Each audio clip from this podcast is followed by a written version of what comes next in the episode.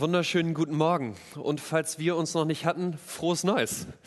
Äh, ist schon ein paar Tage her, aber da ist das erste Mal, dass wir uns sehen. Äh, schön, dass du da bist, schön, dass ihr da seid, schön auch, dass ihr im Viertel live zugeschaltet seid. Wir sind heute das erste Mal in unserem Wohnzimmer, deswegen hoffe ich, dass alles technisch gut klappt. Aber wenn das so ist, dann schön, dass ihr auch dabei seid, schön, dass wir das neue Jahr zusammen starten können hier. Und als ich dachte, seichten Einstieg ins neue Jahr, habe ich euch einen kurzen Videoclip mitgebracht. Und nur damit du ein bisschen einordnen kannst, was du da gleich sehen wirst. Als ich ungefähr sechs Jahre alt war, waren wir als Familie in Holland im Urlaub. Und meine Schwester und ich hatten, äh, haben uns immer sehr auf diese Urlaube gefreut, weil wir fast den ganzen Tag bei deutlich schönerem Wetter als jetzt am Strand verbringen konnten. Und eines Tages war ein bisschen mehr Wellengang und meine Schwester und ich hatten uns einen Wettkampf überlegt, dass wir gucken wollten, wer über die höchsten Wellen noch rüberspringen kann. Wir sind immer weiter ins Wasser gelaufen, um dem anderen da äh, abzuhängen. Und was dann passiert ist, können wir uns jetzt zusammen angucken. Das Video.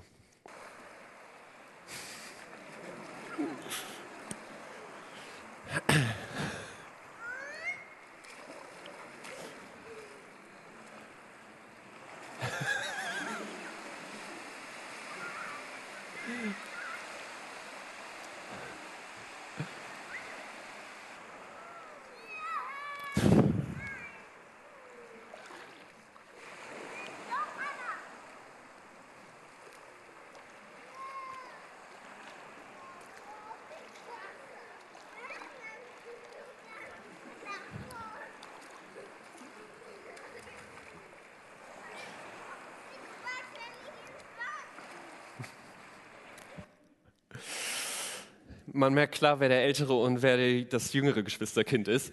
Aber meine Schwester war irgendwann so tief reingelaufen, dass ich wirklich Angst um sie bekam. Und ich dachte als großer Bruder, da kommen die Wellen und für mich sah das relativ bedrohlich aus, auch wie Tobi richtig sagt, dass eigentlich keine Wellen sind. Aber für mich als sechsjähriger Knirps sah das Wasser tief aus und ich dachte, ah, wenn da jetzt eine größere Welle kommt und meine Schwester packt, dann drückt das sie vielleicht unter Wasser und dann kann ich als Knirps da auch nichts mehr tun. Und dann dachte ich, ziehe ich sie da lieber aus der Gefahrenzone raus. Aber ihr habt auch gesehen, dass meine Schwester da überhaupt keine Lust drauf hatte, dass sie sich eigentlich pudelwohl da gefühlt hat, wo sie gerade war, weil ihr im Gegensatz zu mir eine Sache völlig klar war.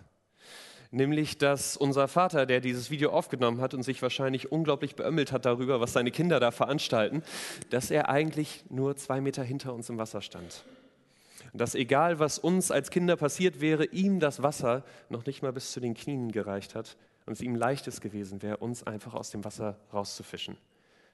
Dass wir eigentlich völlig sicher waren, aber ich in meiner Panik hatte einen Tunnelblick bekommen, habe nur auf mich, meine Schwester und das Meer geguckt und habe gedacht, da kann ich nicht viel ausrichten und habe Panik bekommen. Und ich weiß nicht, wie das bei dir in deinem Leben ist. Ich merke, dass obwohl mehr als 20 Jahre dazwischen liegen, ich oft ein ähnliches Verhalten heutzutage immer noch an den Tag lege, nämlich in meiner Beziehung zu Gott. Dass wenn Probleme, wenn Herausforderungen in mein Leben kommen, ich oft anfange, mich sofort um mich selbst zu drehen, diesen Tunnelblick zu bekommen, zu überlegen, wie ich mit diesen Herausforderungen, Problemen jetzt umgehen kann, aber Gott da oft völlig aus dem Blickwinkel kommt. Ich Gott eher eine Nebenposition in meinem Leben plötzlich einräume. Und vielleicht kennst du solche Verhaltensweisen in deinem Leben auch. Vielleicht bist du heute Morgen aber auch zum ersten Mal hier oder weißt noch nicht, wo du dich und Gott und im Speziellen deine Probleme, wie das zusammenpassen soll in deinem Leben. Und ich möchte dich einladen, dass egal wo du da mit Gott unterwegs bist, dass wir uns zusammen Psalm 3 angucken und sehen, wie David, der Autor, ein ehemaliger König von Israel, wie er mit seinen Problemen umgeht und vor allen Dingen, was für einen Unterschied für ihn Gott in seinem Leben dort machen kann und vielleicht auch heute in deinem Leben. Bevor wir da aber anfangen, möchte ich noch beten. Wenn es dir möglich ist, bitte ich dich noch einmal da mit mir aufzustehen.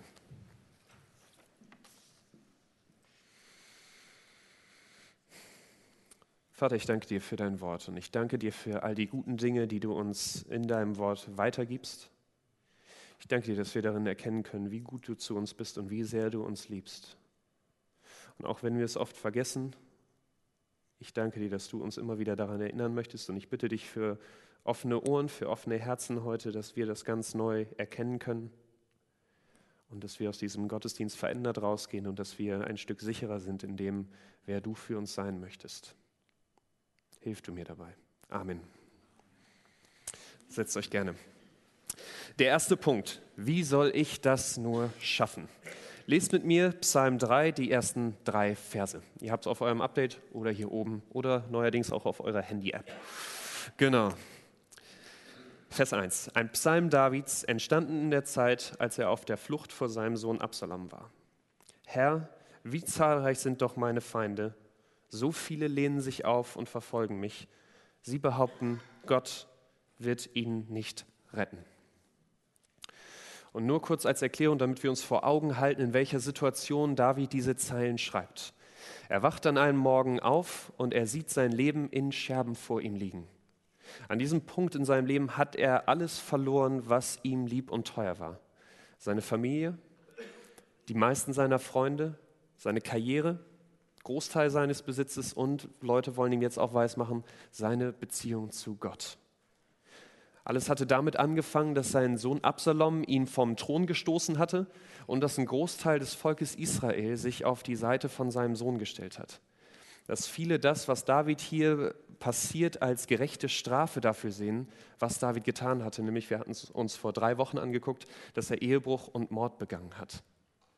Viele stellen sich hinter seinen Sohn und dieser Sohn mit dem Herr Israels verfolgt David jetzt durch die Wüste bis in eine schäbige Höhle, in der er jetzt gefangen mit den letzten paar Freunden, die noch zu ihm halten, sitzt, umgeben von einem Herr von Israel und eigentlich nur darauf wartend, dass die Soldaten in die Höhle kommen, um ihn und seine Freunde umzubringen. David wacht am Morgen auf, diese ganzen Probleme prasseln auf ihn ein und er denkt sich, wie soll ich da nur wieder rauskommen? Wie soll ich das nur schaffen? Und vielleicht kennst du Morgende, an denen du mit einer ähnlichen Frage aufstehst. Hoffentlich nicht in einer so kritischen Situation wie David hier, aber vielleicht, dass du morgens den Wecker auf dem Handy ausstellen willst und schon die ersten Nachrichten von der Arbeit siehst oder von Freunden, die von dir äh, gelöst werden wollen oder beantwortet werden wollen. Du drehst dich zu deinem Partner um und erinnerst dich an den Streit von gestern Abend, den ihr noch nicht ausräumen konntet wo du dir Sorgen machst, ob ihr es auch dieses Mal irgendwie wieder zueinander schafft? Oder bei den ersten Bewegungen im Bett merkst du schon diese Schmerzen, die einfach nicht weggehen wollen, mit denen du schon so lange zu kämpfen hast? Und wie oft gehe ich dann in den Tag mit den Gedanken, wie soll das heute nur werden? Wie soll ich das heute nur schaffen?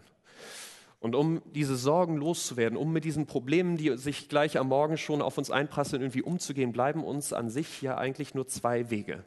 Auf dem ersten springen wir aus dem Bett und machen uns gleich an die Arbeit, schreiben die ersten E-Mails auf die Arbeit noch mit der Zahnbürste im Mund. Wir ticken unseren Partner an und sagen die Worte, die nach dem Klischee jeder Mann so gerne hört, nämlich Schatz, wir müssen reden. Wir springen auf, machen die Übungen, die uns der Arzt für unsere Krankheiten, für unsere Schmerzen empfohlen hat. Und so gut das ja auch ist, proaktiv zu sein, seine Probleme anzugehen und da nicht vorwegzulaufen, was ich trotzdem merke, ist, dass egal wie viele Probleme ich aus der Welt schaffen kann, meine Sorgen trotzdem bleiben. Denn kaum habe ich ein Problem auf der Arbeit vielleicht gelöst, kommt ein Anruf von zu Hause, dass ich jetzt dort gebraucht werde. Vielleicht läuft die Beziehung zu deinem Partner besser, aber du machst dir jetzt Sorgen darum, wie die, welchen Weg deine Kinder oder Enkel einschlagen. Und vielleicht geht es deiner Gesundheit besser, aber plötzlich kommt eine Hiobsbotschaft für ein Familienmitglied oder einen guten Freund. Und ich merke dabei, und vielleicht geht es dir ähnlich, dass egal wie viel ich mich auch abstrampel, wie viele Probleme ich auch aus meinem Leben rauskriege, ich die Ruhe, die ich mir dabei eigentlich so sehr wünsche, trotzdem nicht finde dass die Sorgen bleiben. Und wie viele von uns Menschen landen irgendwann bei dem Versuch, ihr Leben in der Kontro unter Kontrolle zu halten, sich diese Ruhe selber zu erarbeiten, irgendwann dann im Burnout. Brennen bei dem Versuch aus, sich eigentlich diese Ruhe selbst zu erarbeiten. Und sind wir dann mal an diesem Punkt, sind wir ausgepowert oder fühlen uns zumindest so und, oder scheint uns das Problem zu groß, als dass wir es bewältigen können, nehmen wir vielleicht Option oder Weg Nummer zwei, und nehmen am Morgen die Bettdecke und ziehen sie uns einfach wieder über den Kopf. Ignorieren unsere Probleme, schieben das Lernen für die Klausur, das unangenehme Gespräch mit dem Arbeitskollegen, den Gang zum Amt einfach auf, lenken uns mit schöneren Dingen ab. In Zeiten von Internet und Fernsehen ist das ja so leicht wie nie. aber suchen wenigstens für den Moment ein bisschen Ruhe, ein bisschen Ruhe von unseren Problemen. Schieben das raus, auch wenn wir eigentlich wissen, dass das unsere Probleme auch nicht löst, sondern sie irgendwann nur noch dringlicher wiederkommen. Und was wir bei dem Ganzen merken, ist, dass egal welchen Weg wir einschlagen, ob wir versuchen, unsere Probleme aus unserem Leben zu räumen oder versuchen wenigstens für den Moment sie ein bisschen wegzudrängen, wirklich zur Ruhe scheinen wir dabei nicht zu kommen. Und hier möchte Gott dir und mir heute Morgen einen dritten Weg anbieten.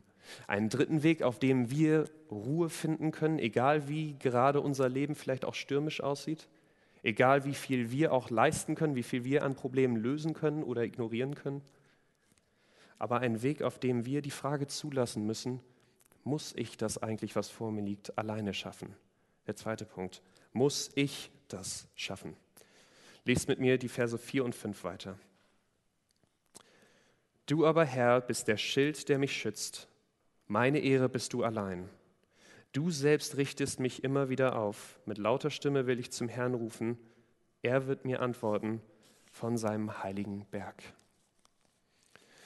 David tut hier etwas, was eigentlich erstmal komplett gegen unsere Intuition geht. Denn anstatt sich jetzt selber ans Werk zu machen, da irgendwie auf äh, seine Möglichkeiten zu vertrauen, hält er einmal inne gönnt sich einen Moment Ruhe und schaut von sich und seinen Problemen weg auf Gott. Und was er dabei plötzlich merkt, ist, dass er gar nicht so alleine ist, wie seine Umstände und seine Gegner ihm vielleicht weismachen wollen.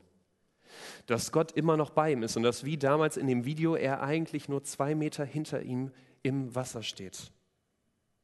Egal wie viel David vielleicht auch selbst falsch gemacht hat, wie viel Schuld er vielleicht auch selbst an seiner misslichen Lage hat, Gott liebt ihn immer noch und ist immer noch bei ihm. Und diese Gewissheit ändert Davids Blick auf seine Situation maßgeblich. Die Probleme sind zwar immer noch da, an denen hat sich bis jetzt noch nichts geändert, aber mit Gott im Bild hängt Davids Rettung nicht mehr nur von ihm und dem, was er schaffen kann, ab, sondern jetzt von Gott. Von einem Gott, der größer ist als seine Probleme, dem das Wasser, in dem David droht zu ertrinken, noch nicht einmal bis zu den Knien reicht einem Gott, bei dem David eigentlich völlig sicher ist. Denn was sind schon 10.000 Soldaten, die David umringen, wenn der äh, Gott, der jeden einzelnen von diesen Männern gemacht hat, David, wie er es hier schreibt, beschützt, sein Schild ist? Warum sollte sich David klein vorkommen, unwichtig vorkommen, nur weil er jetzt seinen Palast gegen eine schäbige Höhle tauschen musste, weil er die Anerkennung bei Leuten verloren hat, wenn der Schöpf, sein Schöpfer, der Schöpfer des Universums, ihn immer noch liebt, ihn immer noch für wertvoll hält? David merkt, bei, als er auf diesen Gott schaut, dass er, egal wie tief er in seinem Leben auch gefallen ist, nicht tiefer fallen kann als in die Hände von Gott. In Hände, wie er es schreibt, die ihn immer wieder aufrichten wollen, auch wenn die Probleme ihn mal umhauen.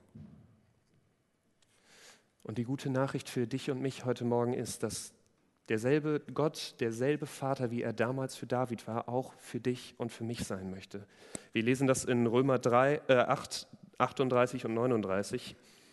Dort steht, ja, ich bin überzeugt, dass weder Tod noch Leben, weder Engel noch unsichtbare Mächte, weder Gegenwärtiges noch Zukünftiges, noch gottfeindliche Kräfte, weder Hohes noch Tiefes, noch sonst irgendetwas in der ganzen Schöpfung uns je von der Liebe trennen kann, die uns geschenkt ist in Jesus Christus, unserem Herrn. Gott möchte, dass du weißt, dass er dich nicht fallen lässt. Dass egal wie deine Situation das dir auch gerade weismachen will oder wie du dich fühlst, dass er immer noch für dich ist und dich liebt. Dass er dich versorgen möchte, auch wenn du dir vielleicht Gedanken machst, wie dein Gehalt oder deine Rente dich im nächsten Jahr durchkriegt. Dass er immer noch dein Fan ist, auch wenn der Chef dich vielleicht auf der Arbeit für einen Fehler runtergeputzt hat und du anfängst da an dir selbst auch zu zweifeln. Dass er dein Freund und Tröster sein möchte auch wenn du vielleicht gerade einen lieben Menschen verloren hast, einen Partner oder einen guten Freund. Gott möchte all das für dich sein, nur gehört eben dazu, dass wir diesen Tunnelblick bei unseren Problemen ablegen. Dass wir nicht nur darauf vertrauen oder uns nur darauf beschränken, was wir tun können, sondern dass wir Gott mit ins Boot holen. Dass wir ihm vertrauen und ihn ganz aktiv um Hilfe bitten. Und vielleicht wäre das heute für dich das erste Mal, dass du diesen Schritt tust Das erste Mal, dass du da dein Vertrauen auf, eher auf Gott setzt, als nur das, was du kannst. Und ich kann verstehen, wenn das für dich ein riskanter Schritt scheint, die Kontrolle abzugeben, Gott zu vertrauen. Aber ich möchte dir Mut machen, dass du diesen Schritt heute Morgen tust, Gott in dein Leben lässt. Es wäre zu schade, die Chance für dein Leben ist zu groß, als dass du sie einfach vorbeigehen lassen solltest. Und Gott wartet nur darauf, dir all das, was er hier David ist, was viele von uns hier in der Gemeinde auch schon erlebt haben, das auch dir in deinem Leben zu zeigen. Vielleicht bist du aber auch schon mit Gott unterwegs, hast einige Male erlebt, dass Gott dir auch wie David hier hilft, aber denkst, eigentlich weiß ich das ja, Marco hat es letzte Woche auch gesagt, dass wir mutig ins neue Jahr gehen sollen, aber es ist so schwer, das im Alltag dann auch wirklich durchzuziehen ist, wie Sven vorhin gesagt hat, nicht nur bei den guten Vorsätzen zu belassen und bei dem Stress nicht doch wieder in diesen Tunnelblick, wieder nur in den Blick auf mich und meine Probleme gezogen zu werden. Und wenn dir das so geht, wenn du das auch in deinem Leben merkst, dann ist es vielleicht eine Möglichkeit, dass du dir etwas bei David hier abguckst und dich einfach jeden Morgen neu daran erinnerst, dass dieser Gott hinter dir ist, dass er hinter dir steht. Vielleicht ist es eine Maßnahme, dass du dir diesen Psalm auf einen Zettel schreibst und ihn morgens an deinen Spiegel hängst, wo du dich jeden Morgen fertig machst. Vielleicht ist es auch ein, äh, etwas, dass du auf dem Handy nicht zuerst deine E-Mails oder Facebook oder WhatsApp checkst, sondern äh, kurz in der Bibel liest. Vielleicht hast du auch Freunde oder Leute im Hauskreis, wo ihr euch da gegenseitig immer wieder an diesen Gott, der hinter euch steht, erinnern könnt. Aber ich glaube, es ist wichtig, dass wir dort aktiv werden wir brauchen diese Erinnerung an Gott regelmäßig. Die Erinnerung, dass er bei uns ist, egal wie wir uns vielleicht gerade fühlen und dass egal wie hoch die Wellen in unserem Leben sind, Gott immer noch größer ist. Und es ist so wichtig, weil wenn wir jetzt weiterlesen, sehen wir, wie anders David jetzt mit seinen Problemen, die immer noch da sind, umgehen kann. Der dritte Punkt, Gott kann das schaffen. Denn obwohl die Probleme immer noch nicht gelöst sind, kann David jetzt in Vers 6 und 7 schreiben, ich konnte mich hinlegen und ruhig schlafen. Wohlbehalten bin ich wieder aufgewacht, denn der Herr ist mein Schutz. Ich fürchte mich nicht vor einem Herr von Zehntausenden, auch wenn sie mich schon ringsum eingeschlossen haben. Mit Gott an unserer Seite haben wir die Möglichkeit, unseren Problemen jetzt in Ruhe zu begegnen, müssen uns vor lauter Sorgen keine schlaflosen Nächte um die Ohren schlagen, müssen auch nicht unsere Unsicherheit, unsere Angst an anderen, an unserem Partner, an Freunden auslassen, sondern können jetzt frei sein, unser Bestes zu tun, in diese Probleme anzugehen, aber bei dem, wo wir wissen, dass wir es nicht beeinflussen können, auch in Ruhe Gott zu vertrauen. Hört sich alles noch ein bisschen theoretisch an. Für Lilly, meine Frau und mich wurde das relativ praktisch vor drei Jahren, als sie nach Deutschland gekommen ist. Und sie kam mit einem Arbeitssuchenvisum. Ich weiß nicht, wie gut du dich in Visumsfragen auskennst. Ich zu dem Zeitpunkt überhaupt nicht. Und wir dachten, oder man hatte ihr in Amerika gesagt, geh mit dem Visum rüber, nimm irgendeinen Job an und dann kriegst du das Visum verlängert. Und wir dachten, hört sich super an. Wir haben hier einen Job gef äh, gefunden in einem Café, jetzt nichts Besonderes, aber wir dachten, das äh, kriegt erstmal ein längeres Visum, sind dann fröhlich auf die äh, Ausländerstelle gegangen und Ausländerbehörde gegangen. Und da hat man uns dann fast wieder rausgelacht weil dieses Arbeitssuchenvisum einen Job braucht, der mindestens 50.000 im Jahr bezahlt, der ähm, in, in, nur in diesem, ihrem Feld ist, was Psychologie ist. Und in den zwei Monaten, die wir noch hatten und ihren Deutschkenntnissen, war das so gut wie unmöglich, dass da noch irgendwas passieren kann. Und die Leute auf dem Amt haben das, uns das ganz entspannt erzählt. Aber ich weiß nicht, ob du diesen so ein Gefühl kennst. Es ist wie, als wenn dir jemand den Boden unter den Füßen wegzieht dass du plötzlich weißt, meine Freundin hat nur noch zwei Monate in Deutschland und muss dann wieder ausreisen. Und wir hatten leichte Panik, machte sich breit. Das, ich glaube, das Einzige, was zu dem frühen Zeitpunkt schon offen hatte, war ein Burger King in der Nähe. Haben uns auf dieser schäbigen Burger King Bank hingesetzt und haben, wussten nicht mehr weiter. Aber in genau diesem Punkt hat es so einen Unterschied gemacht, dass wir wussten, dass Gott dabei war. Dass wir in diesem Punkt nicht verzweifeln mussten, so schlimm die Situation auch war und so viel Angst wir auch hatten, aber dass wir wussten, dass jemand da war, an den wir uns wenden konnten.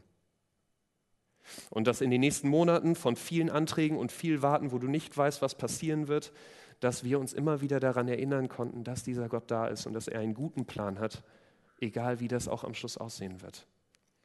Und dass wir am Schluss erleben konnten, dass nach drei Monaten des Wartens sie am Schluss sogar drei verschiedene Anträge, Visa-Anträge, alle bewilligt bekommen hat und sie am Schluss sogar aussuchen konnte, welches Visum sie da nehmen möchte.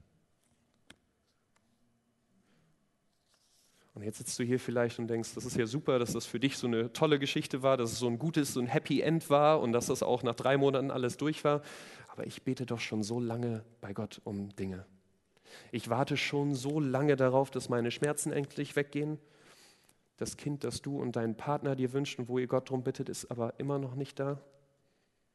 Betest schon so lange, dass ein Freund, ein Bekannter, ein Nachbar oder dein Partner sich Jesus anvertraut, dass er mit Jesus unterwegs ist und da passiert irgendwie nichts. Und es wird schwieriger und schwieriger für dich, da Gott weiter zu vertrauen, dazu vertrauen, dass er noch einen guten Plan für dein Leben hat.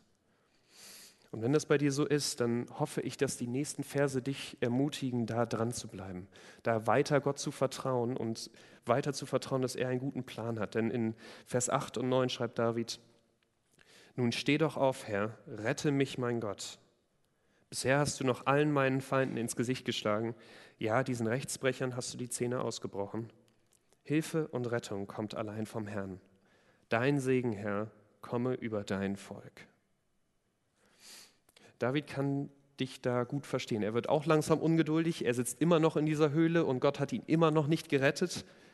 Aber trotzdem setzt er sein volles Vertrauen auf Gott, weil Gott ihn bis jetzt auch immer schon aus solchen brenzlichen Lagen gerettet hat.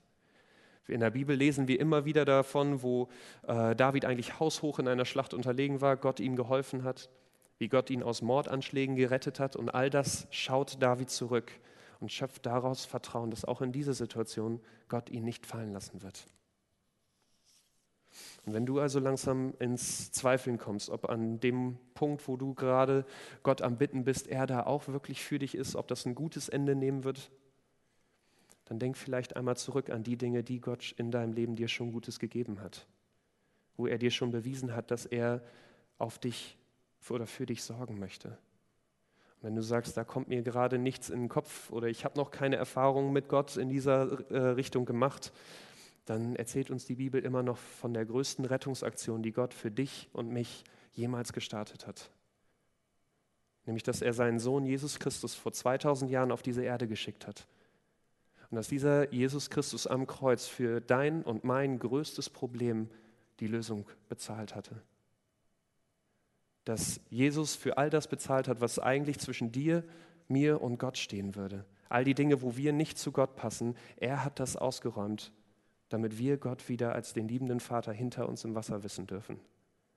Und wenn es Gott so viel wert war, wenn es Gott sein wichtigstes, seinen einzigen Sohn wert war, um dein und mein größtes Problem zu lösen, wie viel mehr wird er auch in den kleineren Problemen in unserem Alltag uns zur Seite stehen? In Jesus hat Gott ein für alle Mal bewiesen, wie wertvoll du ihm bist und wie sehr er sich um dich sorgen möchte. Und ich kann dir heute nicht versprechen, dass wenn du dich Gott anvertraust, ihn um Hilfe bittest, dass das sofort eine Änderung geben wird. Bei Gott funktioniert es leider nicht so, wie wir es uns gerne manchmal wünschen, dass wir oben das Problem reinstecken, einmal beten und dann unten die Lösung auch sofort rauskriegen. Manche Dinge werden sich vielleicht auch nie so lösen, wie wir uns das eigentlich vorstellen oder wünschen würden. Aber was ich dir heute Morgen versprechen kann, ist, dass Gott dich niemals enttäuschen wird, niemals fallen lassen wird.